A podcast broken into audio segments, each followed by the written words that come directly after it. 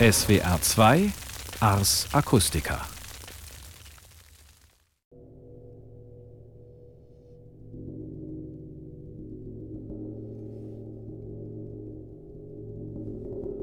Nach Rückkehr von Krähe und der bezaubernde Herr Krähe in Flügel zu vermieten, folgt nun Krähe privat.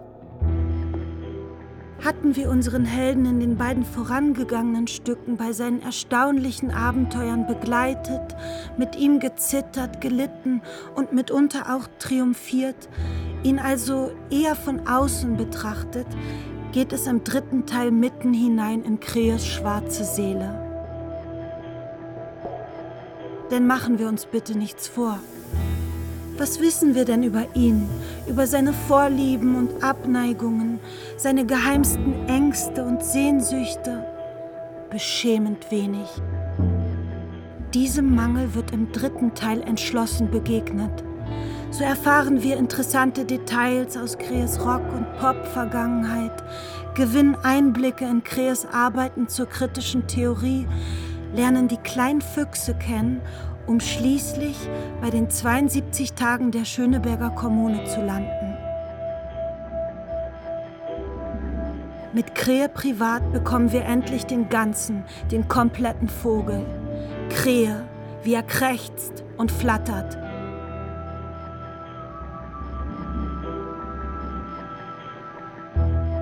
Krähe privat von Ulf Stolterfuth und Thomas Weber.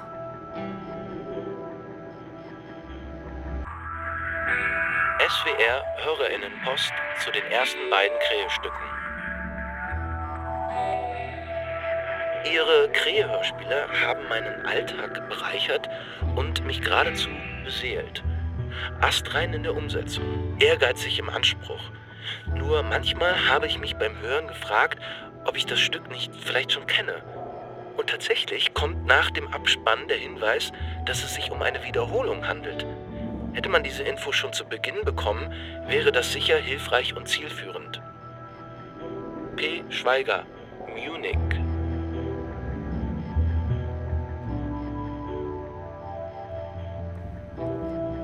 Teil 1 Wie alles anfing.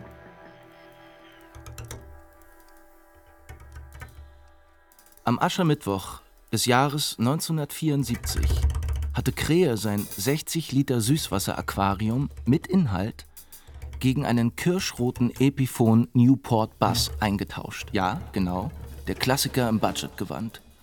Und auch sofort mit dem Üben begonnen. Leider alles gar nicht so einfach.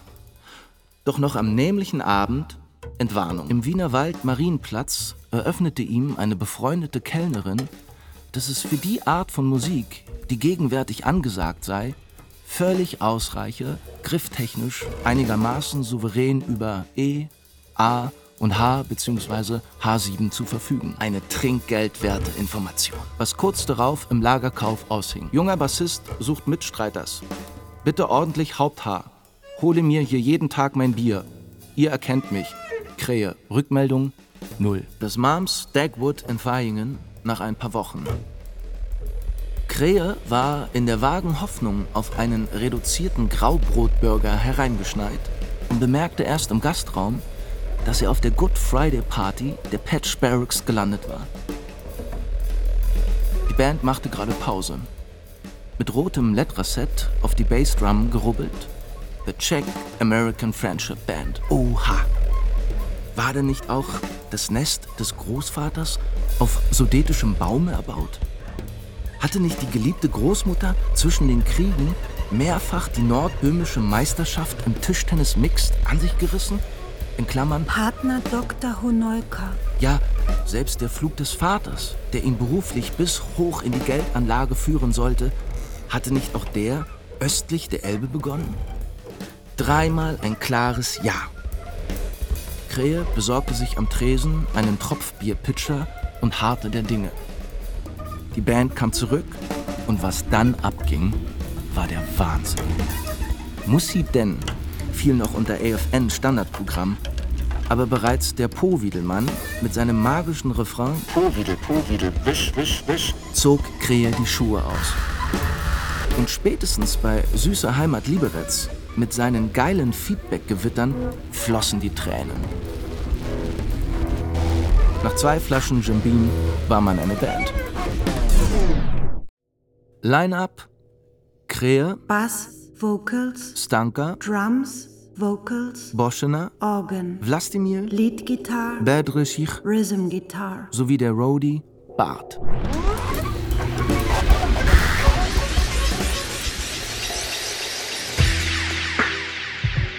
Die Lehren von Erwin, Single 1974. Die Lehren von Erwin, B-Seite flaschenähnlicher Gegenstand, war ein veritables Groove-Monster mit Sozialkritik und Hitpotenzial. Allerdings gerieten die Lyrics so explizit, dass die Single in acht von elf Bundesländern nur unter dem Ladentisch verkauft werden durfte. Einzig in NRW und Bremen lag sie offen aus. Ins Saarland hatte sich, nach Angaben der GEMA, nur ein einziges Exemplar verirrt, das sich bis heute im Besitz des Neunkirchener Musikalienhändlers Linsenmeier befindet. In besagtem Song bietet sich Krähe seinen Hörern beiderlei Geschlechts als jederzeit verfügbar und frei aller Hemmungen an, wobei er immer wieder detailliert auf den augenblicklichen Zustand seiner Brustwarzen zu sprechen kommt. Das war selbst für die freizügigen 70er Jahre gewagt.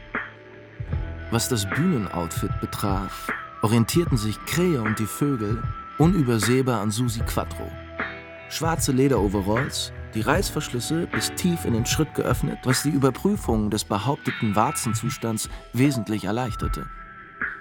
Die Aufnahme fand im Tonstudio Bauer statt und bereits nach einer knappen halben Stunde waren A- und B-Seite im Kasten. So fielen lediglich 42 D-Mark Studiokosten an.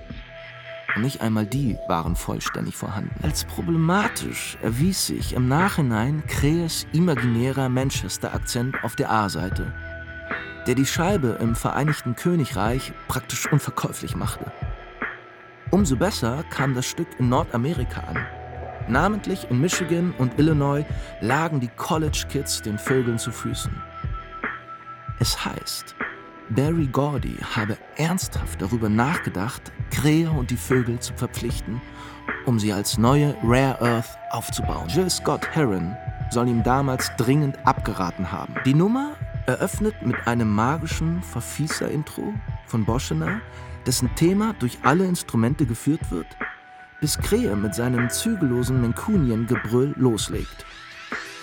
Ein anfangs kaum wahrnehmbares Störgeräusch im Hintergrund wächst sich zur tschechoslowakischen Nationalhymne aus, die von Wladimir nach allen Regeln der Kunst zerlegt wird.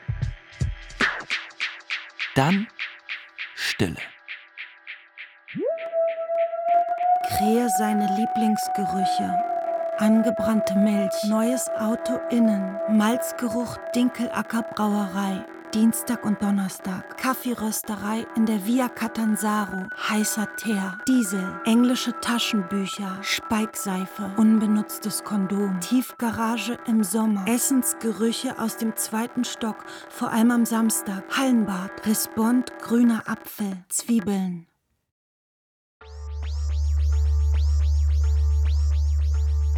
Krähes erster Downbeat Blindfold Test 1976.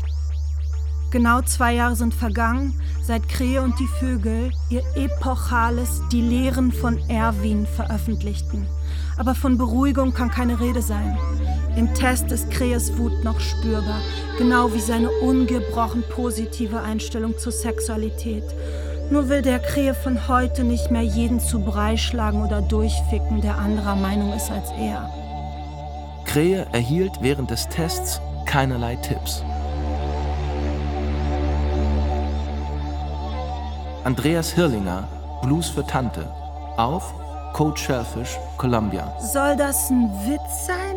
Der Dreck verursacht Einblutung. Bitte schnell das nächste Stück. In der kurzen Zeit, die wir haben, sollten wir über Relevantes sprechen. Über die Dinge, die unten im Süden passieren. Obwohl, stopp mal kurz. Ist das etwa Andi Hirlinger mit den Jungs aus Offenbach? Da hättet ihr mich fast dran gekriegt. Vier Sterne. Gruppus Damo Cup, Tempelhof. Auf Ulbricht A. Gogo Prestige. Okay, ich höre eine Trompete, die entfernt an Art Farmer erinnert und eine Rhythmus-Section ohne Eier. Der zweite Trompeter klingt so, als hätte man ihn direkt von der Straße reingeholt. Ich sag mal, eher Lichterfelde als Tempelhof. Aber ich muss gestehen, dass mir der Posaunist ziemlich gut gefällt. Der hat ausreichend Luft vorm Gebiss. George Shearing, Chelsea Bridge. Auf Satin Brass, Kapitol. Die Leute denken, Louis Armstrong will sie verarschen, wenn er sagt, dass er Guy Lombardo mag. Aber er mag ihn wirklich. Und ich mag ihn auch. Die jungen Katzen sollen einfach mal probieren, so zu spielen wie er. Und dann reden wir weiter. Ansonsten ist das nichts Besonderes. Da gibt ihr volle fünf Sterne, weil es niemandem wehtut, stimmt's? Heslach Hipsters. Wie hip ist das denn? Auf, ein Schritt voraus. Wurf. Ihr könnt ausmachen. Ich weiß, was das ist. Es geht mir nicht um eine Bewertung, sondern um eine Stellungnahme. Ich habe von den Katzen gesprochen und ich spreche noch einmal von den Katzen. Alles, was sie können, haben sie von Günther Norris gelernt. Aber hier den Larry machen mit Ziegenbart, Pastetenhut und Kaftan? Na, schönen Dank. SWR Hörerinnenpost zu den ersten beiden Krähe-Stücken. Wenn Sie sich, wie zum Beispiel nach dem letzten Krähe-Hörspiel, mit den Worten Danke fürs Lauschen verabschieden, halte ich das für unangemessen. Lauschen suggeriert doch Heimlichkeit. Tatsächlich ist aber doch das Gegenteil der Fall. Oder sage ich da was Falsches? B. Studer, Schweiz, Baseland.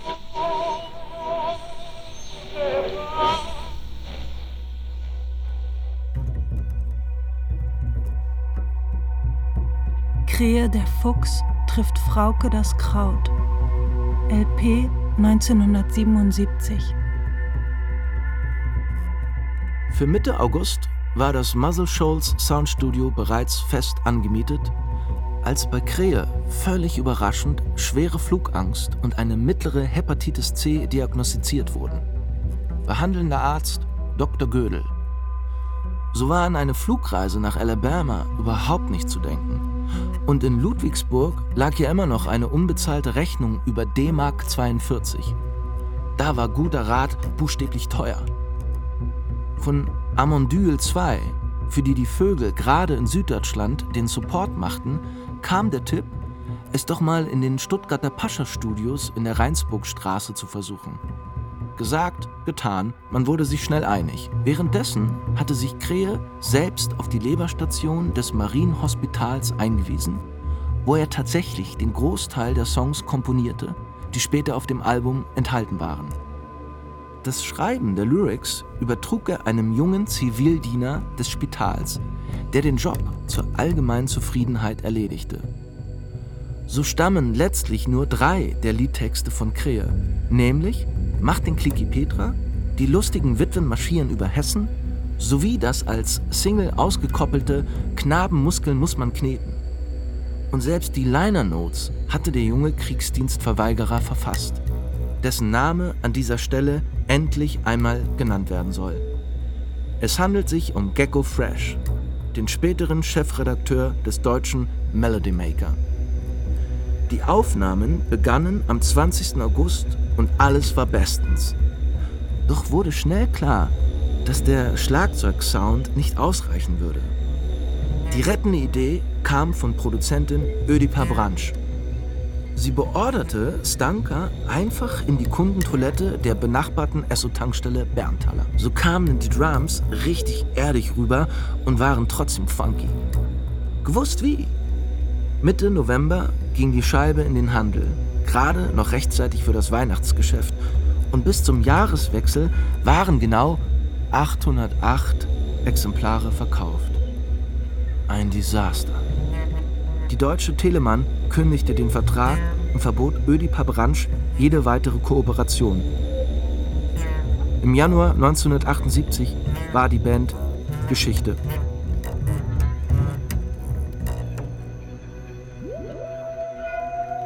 Kreers liebste Ultra-Vereinigungen Früh verblühte Lilien Darmstadt, Lorheide Pandas, Olix Antifa vom Hermann Löhnsweg, Meidericher Turnväter, Braunschweiger Primaten, Sachsen Bizarre, Vienna Lions, Never Walk Alone, Löwenstammtisch zur Hütten, Cannstatt Insane, Oschifront Potsdam, Schickeria Erkenschwick, Bavaria Burschis Berg am Leim, Erpel Extrem Ellwangen, Rapidkommando Rottenmann Ost, Schwabenkraft Novi Sad, Laziali Röntgental.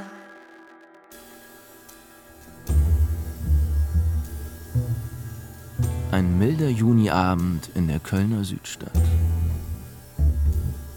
Am Klodwigplatz sitzen die Absolventen des Masterstudiengangs Musak Fösel DLF ganz entspannt vor ihren Souterrain-Wohnungen und zupfen an den Klampfen.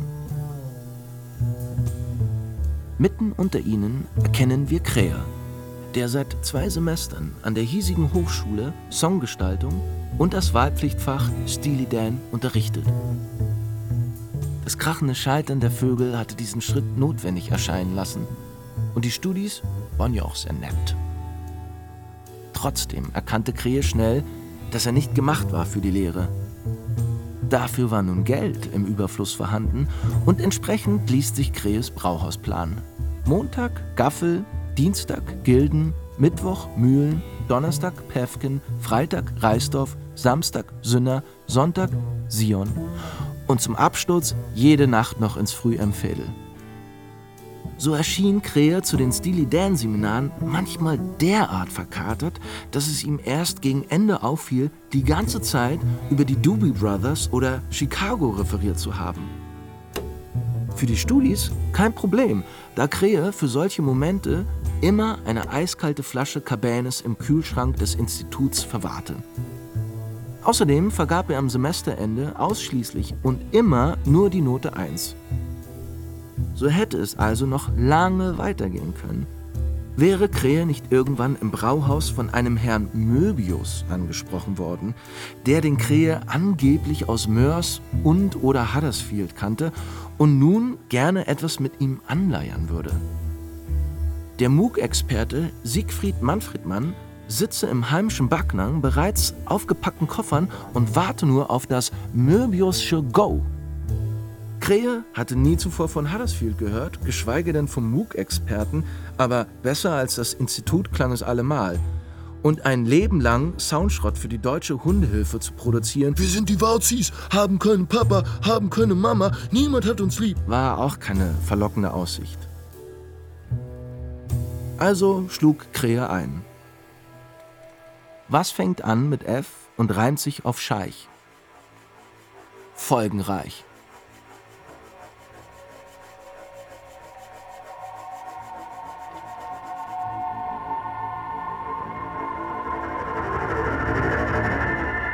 Tänze aus dem Altvatergebirge und dem Zuckmanteler Hügelland. Doppel-LP 1980.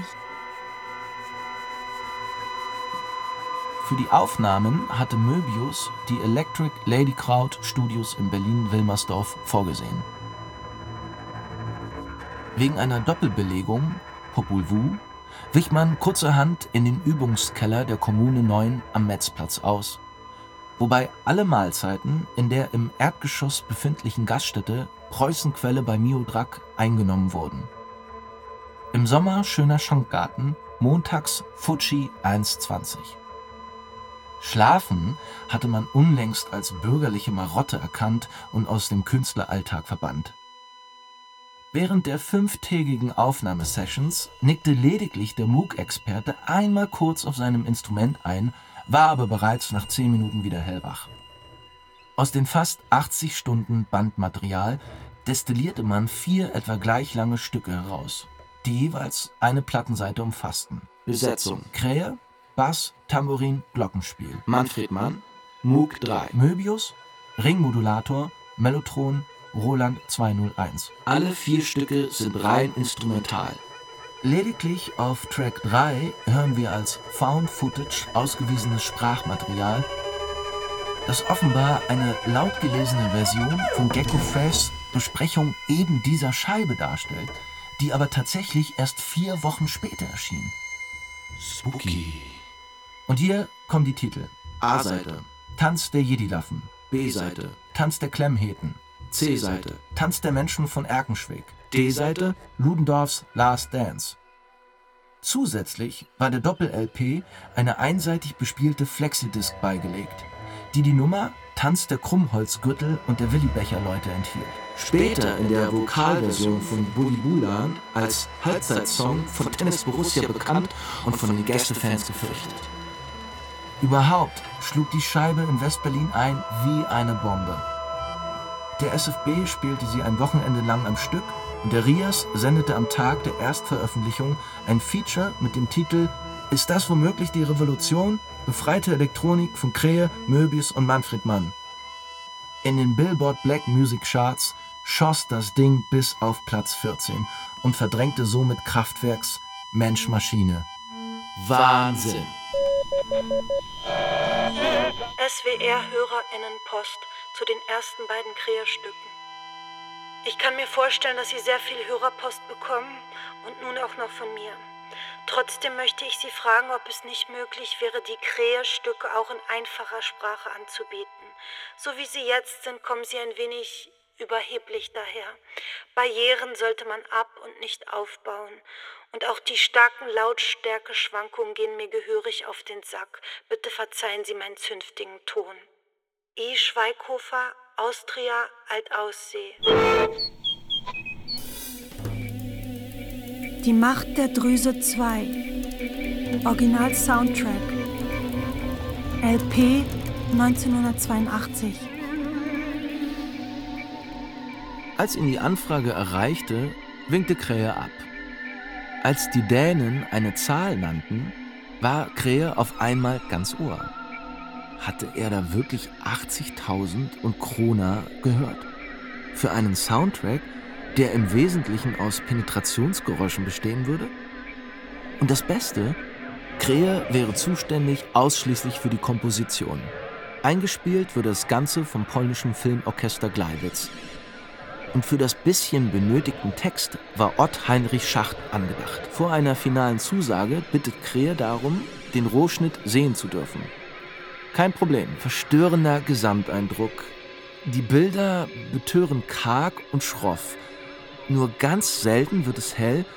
Wenn man tatsächlich mal etwas erkennt, geht es ziemlich hart zur Sache. Ausnahme? Die überaus zarte Bondage-Szene. In der Schlusssequenz fliegt für sieben Minuten psychedelisch eingefärbtes Sperma durch die Luft, um endlich auf einem Flocati zu landen. Dann Abspann. Krähe ist ehrlich begeistert.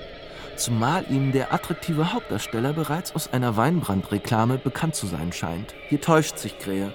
Eine gewisse Ähnlichkeit zum Asbach-Onkel ist allerdings nicht von der Hand zu weisen. Für Krähe stellt sich nun die folgende Frage.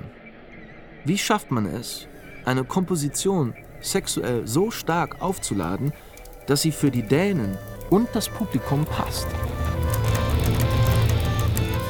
Aber Krähe ist kein Blödmann, weshalb er die Frage einfach an Google weiterreicht. Wann wird Musik als erotisierend empfunden? Keine sieben Sekunden später hatte die Antwort schwarz auf weiß auf dem Schirm.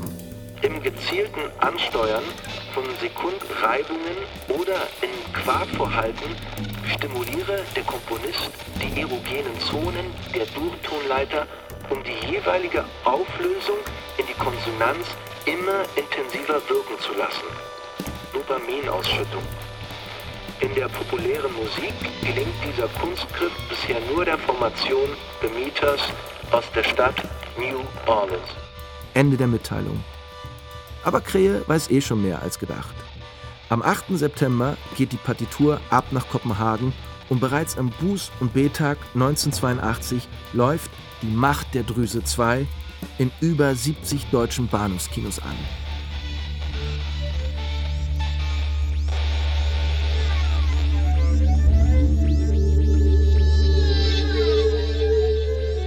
Krees zweiter Downbeat Blindfold Test 1983. Bronski Prince Mickey, BPM, auf Das krasse neue Ding in der Stadt, Columbia. Ich weiß nicht, was ich dazu sagen soll. Kansas City Kinderchor. Neben der Jukebox aufgewachsen, nichts dazugelernt. Und die Lyrics, was jeder spürt, Bebop regiert, modern verliert.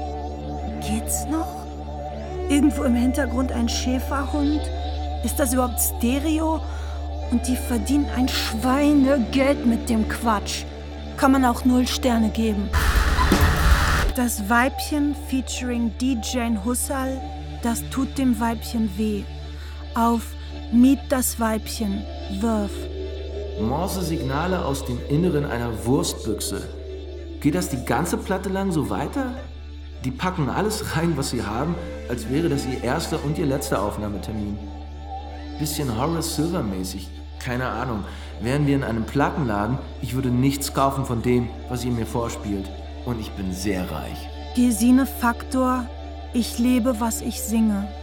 Auf 20 Jazz Funkkracher im Pulse. Wo wir gerade beim Plattenkaufen sind, die würde ich nehmen. Und ich ahne auch, um wen es sich handelt. Celine Dion ist es jedenfalls nicht. Haha. Und eure Sterne könnt ihr euch sonst wo reinschieben.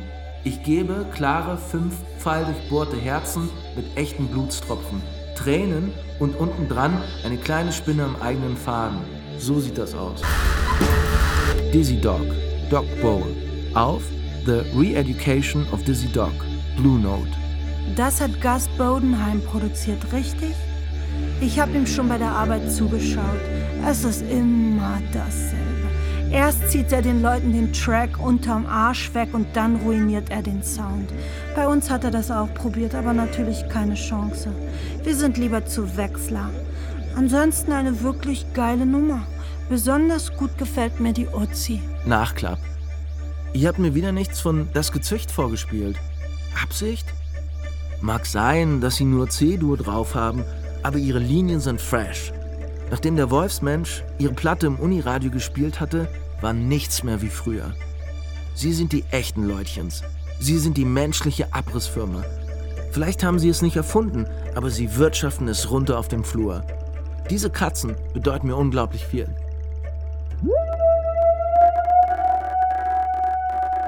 Von Krähe besonders geschätzte Superhelden Ma Hunkel, Katzefrau, Dr. Doom, Johannes 007, aka Hermann Nitsch, der Rätseler, die Scheuche, Magneto und Titanium Man, Gustav Werwolf, aka Gerhard Rühm, Garth mit extra Fleischkraft, aka Oswald Wiener, Dr. Brumm, der Schreckser, Mother Jones, Schlüpferstürmer, Shigeko, Mr. Message, aka Reinhard Priesnitz, Kratochwill, Drosenführer Jumblatt, Fnuffi, aka Dominik Steiger,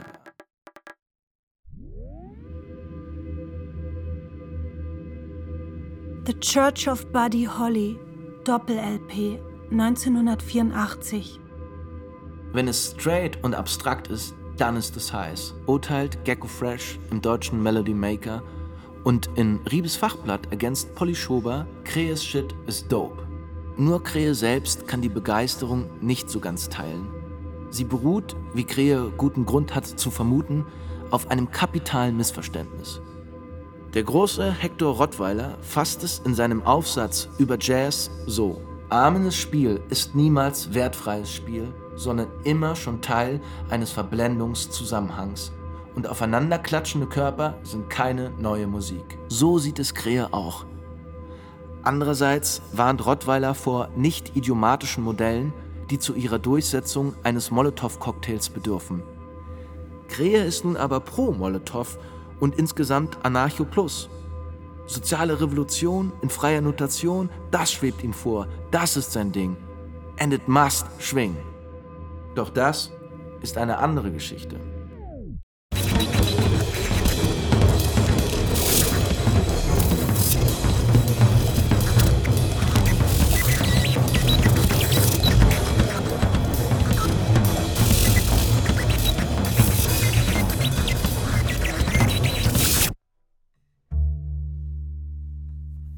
Teil 2. Eine andere Geschichte. Es ist so schrecklich langweilig. Immer wieder dieses Krähe wird geboren, begründet, stirbt ab, sagt Krähe. und begründet damit den radikalen Skeptizismus und die nachwienerische Lyrikkritik. Was muss, das muss, deshalb einfach Augen zu und durch. Krähe wird wieder einmal irgendwo hineingeboren. Der Kaufmannstitel des Krähenvaters kann irgendwann nicht mehr über die äußerst bescheidenen Umsätze seines Ladens hinwegtäuschen. Wer braucht schon kiloweise Milz? Hinzu tritt mangelnde Geschäftstüchtigkeit sowie die allgemein schlechte wirtschaftliche Lage Baltimores, das seine einstige Bedeutung als Handelshafen aufgrund der Verschlickung der Chesapeake-Bucht allmählich verloren hat. Wer zählt die Handrücken der Pfarrer, die der kleine Krähe damals in klarer Almosenabsicht beleckt? Ich. Ich tu das. Es handelt sich um Pfarrer Witherspoon, um Preacher on White Horse, um Pfarrer Thorpe und um Diakon Fleiderer Senior, der gewesene Werkspfarrer von Bethlehem Steel. Viel ein brachte es gleichwohl nicht. Wir überspringen 20 Jahre und sehen Krähe, der mit einem Spener-Stipendium an der Johns Hopkins Semiotik hört. Man gewährt ihm einen Gnadenmaster für seine Arbeit, kein Verweis nirgends oder wie müssen Zeichen beschaffen sein, die sich auf nichts beziehen? In diesem Text findet sich auch Krees Science-Hit, das sogenannte Hecht-Theorem. Kreh vertritt dort die Ansicht, dass man den Hecht zwar fangen könne, indem man sich ein Netz erfindet, gleichzeitig müsse man aber die Maschen weit genug gestalten, um ihm ein Entschlüpfen zu ermöglichen. Und als sei dies nicht schon seltsam genug, führt Kreh weiter aus. Möglicherweise sei mit Hecht Gott gemeint, mit Netz aber tatsächlich Netz. Und was man schließlich fange, sei immer nur die dicke Spinne, Spinoza. Unter Schmerzen bewertet Gutachter Hamacher mit 4 Plus, empfiehlt jedoch dringend, sich in Orthographie und formaler Logik zu festigen. Die folgende Arbeit Krees, Diderot und Dieter Roth eigentlich als Diss gedacht, erscheint ganz folgerichtig mit der Gattungsbezeichnung deutscher Gesang in der schwarzen Reihe bei Volkwang. Das folgende Gedicht trägt den Titel Aufbau einer neuen Kunstreligion und verfügt über fünf Strophen. Fürs Lesen sollten Sie etwa dreieinhalb Minuten einplanen. Gehört dauert es noch etwas länger, dies nur zu Ihrer Orientierung. Also los. Krähe soll in Mürzzuschlag einen Vortrag halten. Termin und vorgegebenes Thema hat er allerdings komplett vergessen. Macht nichts, es bleibt ja noch die ganze Zugfahrt, gute zehneinhalb Stunden. Gleich hinter Langwitz liegt Krea also los, gelangt vom logischen Hölzchen zum empirischen Stöckchen oder in den Worten Igelhofers über Eppich und Lattich zum Rettich. Erst kurz hinter Znaim bemerkt Krähe, dass er wohl seit Prag neben einem Toten gesessen hatte und informiert die Schaffnerin. In Mistelbach entfernt man den Verblichenen und bereits in Meidling hat Krähe seinen Vortrag abgeschlossen. Er besteht zu 100 Prozent aus Ankündigungen. Ich werde im Folgenden an Satzbeispielen von Friedrich Nietzsche und Paul Celan Im Anschluss wird es mir gelingen, Sie von einer Hypothese zu überzeugen, die auf Krauthausen auf. Ferner wird von mir gezeigt werden können. Abschließend möchte ich Sie mitnehmen auf eine Reise ins noch Unbenannte. Und so weiter und so weiter und so weiter. Krähe kennt keine Gnade, er zieht die Scheiße bis zum bitteren Ende durch. Das Publikum längst bezwungen von Krees kataphorischer Urgewalt, hat sich innerlich verabschiedet und erwartet sehnsüchtig den Abschlussvortrag von Schikaneder. Was wir fürs Erste nur Ihnen verraten. Schikaneder hieß auch der Tote, den man in Mistebach aus dem Abteil getragen hatte. Irgendwann mag man denn nicht mehr an Zufälle glauben. Titel für die abschließenden sechs Verse: Gott würfelt nicht. Dieser Teil ist in einer Minute locker heruntergelesen, egal ob laut oder leise. Inhaltlich bleibt man vage, rührt vieles an, führt wenig durch, schließt gar nichts ab. Doch es hat einen ganz eigenen Schmiss und wir wissen, ohne Schmiss hat kein Mensch ein Haus aus gutem Stein. Ein jeder Ziegel glatt geschnitten passt genau. Ohne Schmiss hat kein Ding einen Sinn, es bedeutet nichts und dient zu nichts und soll der einst den Namen nichtig tragen. Amen. Ein Pfingstmontag am Niederrhein. Betörender Duft von Flieder, Geißblatt und Essigbaum. Gestern Nacht war in den Erftmeandern der bisher am weitesten nach Westen vorgedrungene Biber gechippt worden. Auf der Raketenstation Hombruch verliest Krähe unter dem Titel Deixes seine sozialreformerische Lyrik und verteilt Konfekt der Marke Bolschewik. Er wisse nicht genau wie, aber mit dieser Dichtung sei ihm etwas ganz Besonderes gelungen, bemerkt Krähe. Im Publikum schaut man sich betreten an. Das Zentrum der krähischen Überlegungen, ihr Glutkern H.W. lässt sich etwa so zusammenfassen. In derselben Art, in der die CIA verdeckte Operationen vielfach nach indigenen Chiefs benannte. Geronimo, Tecumseh, Hiawatha verwenden katholische Dienste die Familiennamen unterlegener linksrheinischer Pietisten. Genannt seien hier mit Reintjes, Lippegaus, Küppers, Müllejans und Bienemann nur die bekanntesten, um so ihren Unternehmungen in In- und Ausland via Namenszauber zum Erfolg zu verhelfen. Eine interessante Beobachtung, die von Krähe in stark rhythmisierten Elfsilbern mehr gesungen als gelesen wird. Die anschließende Diskussion gestaltet sich durchaus kontrovers, bis sie ein Professor von der anderen Rheinseite mit der Bemerkung beschließt, ihm hätten die vorgetragenen Gedichte überhaupt nicht gefallen, was aber nicht schlimm gewesen sei, da er sie aufgrund der mangelhaften Akustik kaum habe verstehen können. Krähe, der sich von diesem Abend so viel versprochen hatte, ist am Boden zerstört und überlässt sich dem Absinth. Als er in tiefster Nacht erwacht, findet er sich im Klostergarten wieder, zugedeckt mit manch feinem Kraut. Die großen Blätter könnten Ampfer sein, die kleineren gemahnen an Lattich oder Wegerich. Verstörender Duft von Sassafras und wildem Bertram. Am nächsten Morgen wird man aus einem Altarm der Emscher den größten jemals in Deutschland gefangenen Waller ziehen. Wer beschreibt das Entsetzen der Angler, als man beim Ausnehmen in seinem Magen die Reste eines Knaben findet? Ein paar Figuren, die im folgenden Theoriegedicht auftreten. Fuchs, Fuchsi, Susi, Lochi, Paul Trux, Dax, Muxi, die füchsische Frau, Karl Marx, Hans mein Igel sowie der Pole. Nicht zu vergessen, Bruder Engelhardt vom Dekanat. Als Erzähler hören wir den jungen Kräher, der ansonsten nicht weiter in Erscheinung tritt, womit wir endlich startklar wären. Stopp! Vielleicht noch kurz die Uhrzeit. Auf meiner Uhr ist es jetzt genau 16.24 Uhr. Erzähler. Wenn wir uns ausnahmsweise mal ein bisschen Mühe geben, können wir uns dann nicht unter dem Titel Die Wörter, die in diesem Gedicht auftauchen, eine Liste mit etwa 5 mal 25 Namen vorstellen. Und diese Liste wäre dann das Gedicht. Die füchsische Frau ist sofort Feuer und Flamme. Und so ist es Susi. Hans mein Igel zögert. Über dem Luchs erglüht ein Fragezeichen. Bruder Engelhardt spuckt aus. Ihn nerven theoretische Fragestellungen und er denkt, dass viele so denken wie er, sich aber nicht immer trauen, das auch offen auszusprechen. Bruder Engelhardt traut sich. Er ist immerhin ein 114 Kilo Mann von gut sechseinhalb Fuß und verfügt über ein abgebrochenes Bachelorstudium der Religionswissenschaften in Linz. Vor was sollte einer wie er Angst haben und vor wem? Bei seiner Zwangsexmatrikulation riss er zwei aufstrebende Vikare mit in den Abgrund. So what?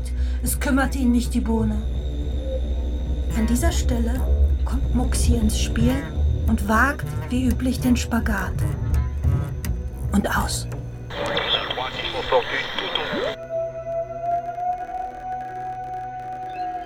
SWR Hörerinnenpost zu den ersten beiden Krähestücken. Viele Autoren ihrer Hörstücke dichten zu hektisch. Das nervt und turnt ab. So schlägt eine lyrische Info die nächste tot. Denn das menschliche Gehirn braucht ein paar Millisekunden, um Inhalte final zu schnallen. Wozu diese Hast? Sind wir nicht alle schon gehetzt genug? Richter, Münster. When my wife sat down with me across the kitchen table. Teil 3 Wie alles weiterging. Alles weiterging.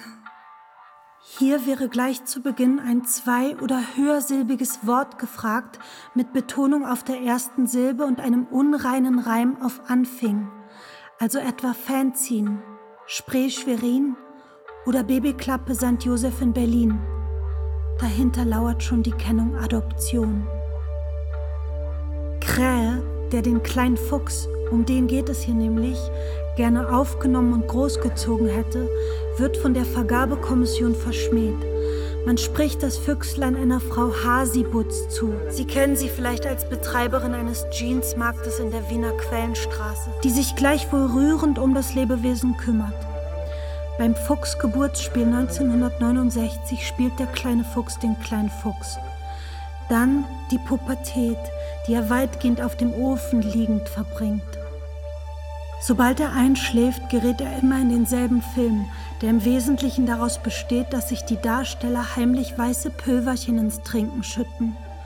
Wenn im Film alle schlafen, erwacht im Gedicht der, der sie träumte.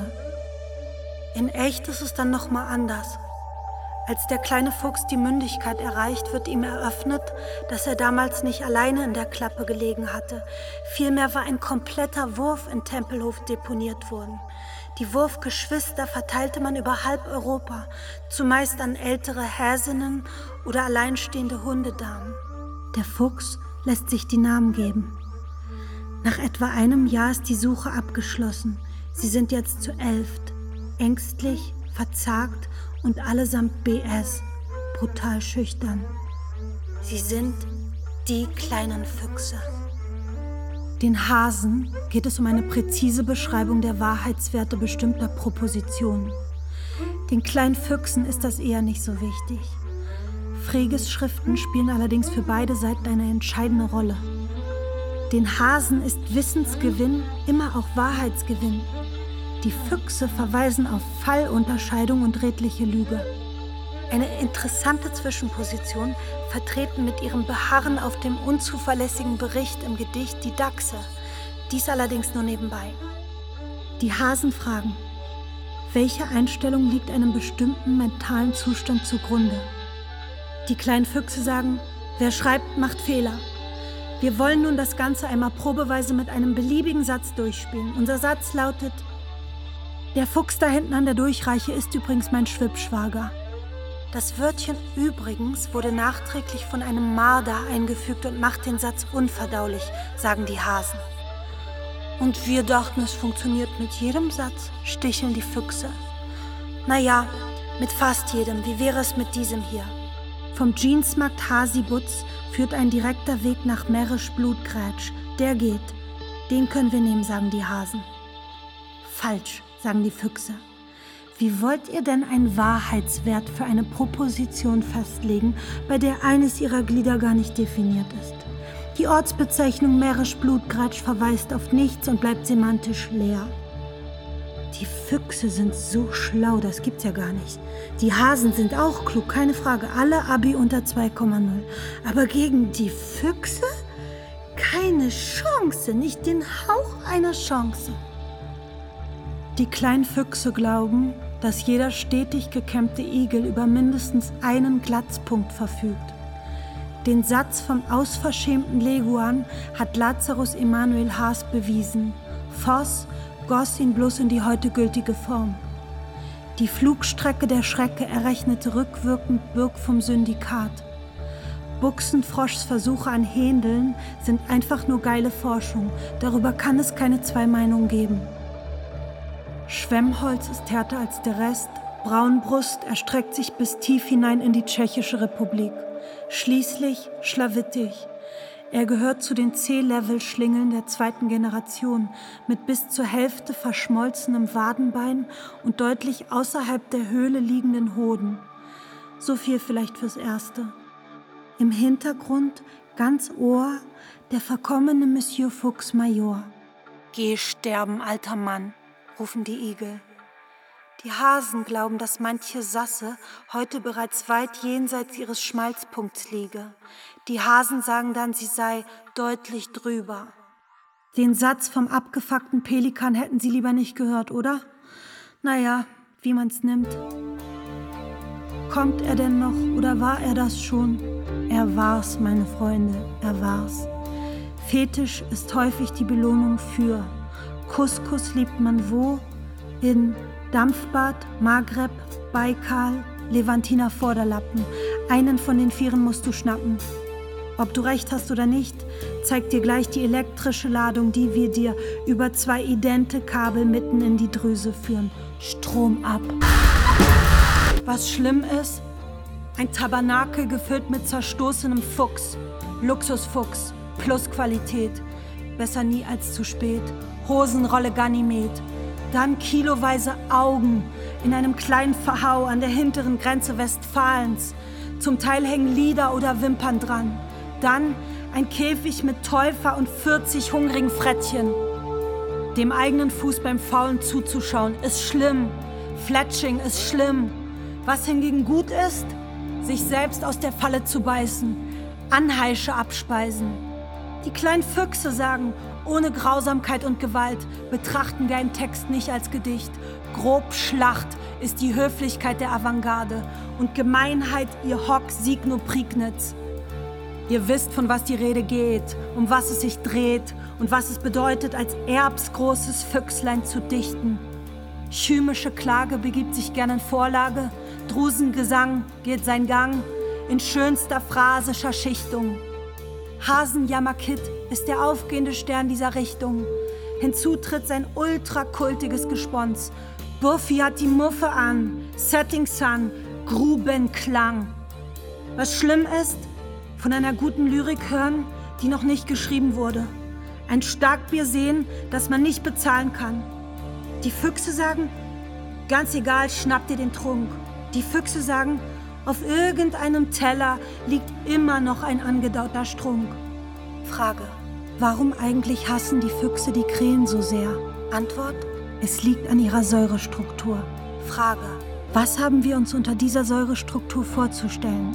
Antwort, eine Art Doppelhelix mit deutlich verschränktem Kataster.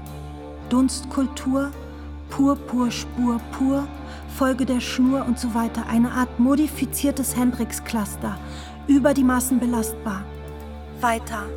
Die Blende öffnet sich und zeigt ein scharf gestelltes Fuchseisen in einem Wäldchen bei Birkenlund. Die Bäume im Umkreis sind vor Krähen kaum noch zu sehen. So also scheinet die Bühne bereitet, es fehlt allein der Protagonist. Weiter. Bei Üstad massenweise ausgestreute Kügelchen. Weiter. Jagdherr mit schweißgeiler Meute am Rand von Menzenschwand bzw. Großholzleute. Stopp. Bildstock 1. Esel im Galopp. Bildstock 2. Die kleinen Füchse beim Überqueren des Stücks geschnitztes Tropfblut an der seitlichen Leiste. Bildstock 3, Fuchs im Phlox, in Klammern, Federzeichnung des Verfassers von 1977. Schließlich Bildstock 4, das Cover von Fox on the Run, RCA Victor 1975. Für Fox on the Run von Manfred Mann schauen Sie bitte dort. Frage. Und Frege? Antwort: Der saubere Herr Frege verweilt ganz unbeschwert im Himmelbett und betrachtet die Venus. Doch irgendetwas scheint an ihm zu nagen. Er kriegt die Sache nicht geregelt. Bildstock 5 Blutjunge Jagdmagd mit Dachshund vor dem Einstieg zum Bau. Der treue Teckel kehrte nie mehr zurück.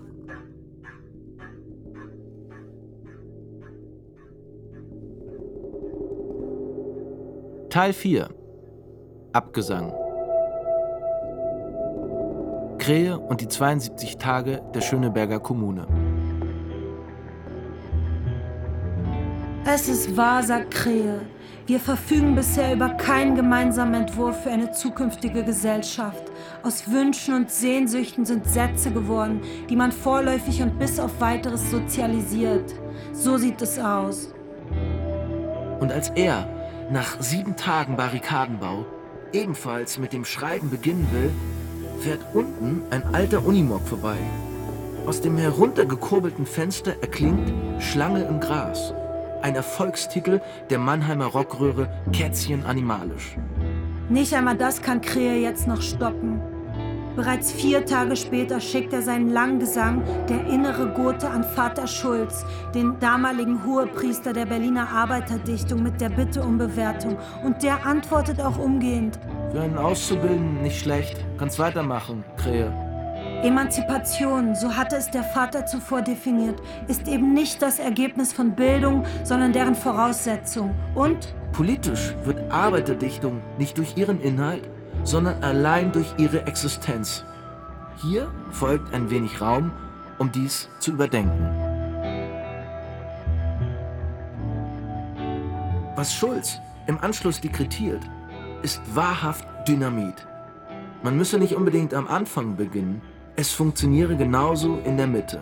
Kleiner Schwenk auf Schöko. Schöko war gleichermaßen Losung und Sache selbst und niemand wusste um die Übergänge. Die Kommune war vordringlich säglich. Behauptung eines Umgangs mit, radikale Absage an jeden Schick. Was es nämlich wirklich zu besiegen galt, das war die Idee der Republik. Draußen gleitet ein oranges Fahrzeug der Berliner Stadtreinigung vorbei, mit Ghettoblaster und Namenstafel Rüdiger. Der Blaster versendet Brüder im Nebel einen Smash-Hit des bosnischen Liedermachers Goran. Krähe saugt es auf wie ein Schwamm.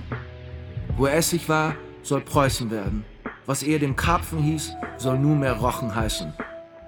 Wir gehen in die sechste Woche. Tag 39. Die Aufrechten vom Leutener Platz schleifen die Ernst-Reuter-Säule und ziehen eine Kitty-Kuse-Stele hoch. Krähe findet das grenzwertig, aber cool.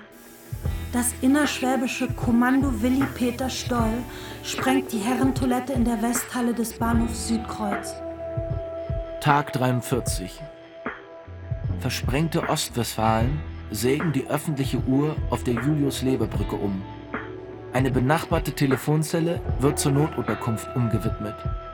Ebenso der überdachte Verhau in der Cherusker-Straße. Die imposante Protz-Filiale der Berliner Sparkasse, die erst zur Verherrlichung Walter Mompers nach seiner Eroberung Weststaatens errichtet worden war, wird von Genossen in einen Aprikosenhain verwandelt. Am 50. Tag bleibt alles ruhig. Unser Aufstand, sagt Krähe, verändert nicht nur die Wirklichkeit, er verändert auch die Theorie. Tag 51. In der JVA Moabit erhält ein junger, inhaftierter Aktivist mit Klopfzeichen von einer Kropotkin-Enkelin die Eroberung des Brotes direkt ins linke Schlüsselbein diktiert. Krähe deutet derweil das revolutionäre Geschehen zum Sprechakt um. Tag 64. Unter dem Titel Schisma? What Schisma?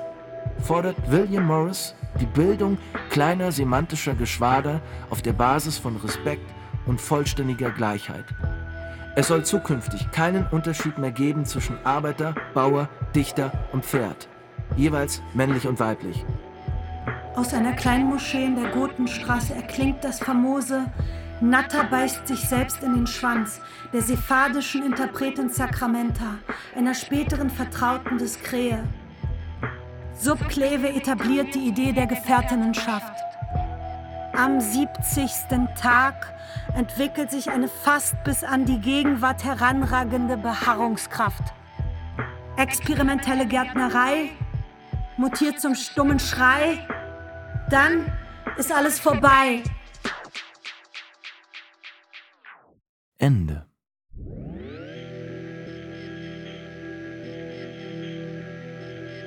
Krähe privat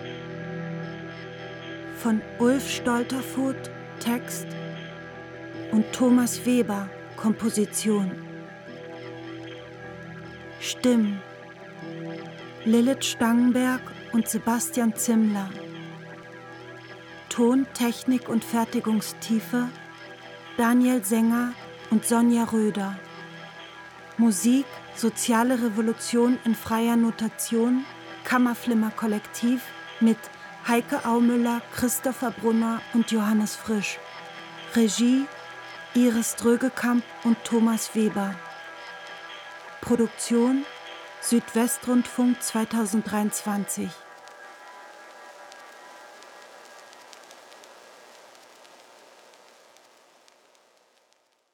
Dramaturgie Frank Halbig.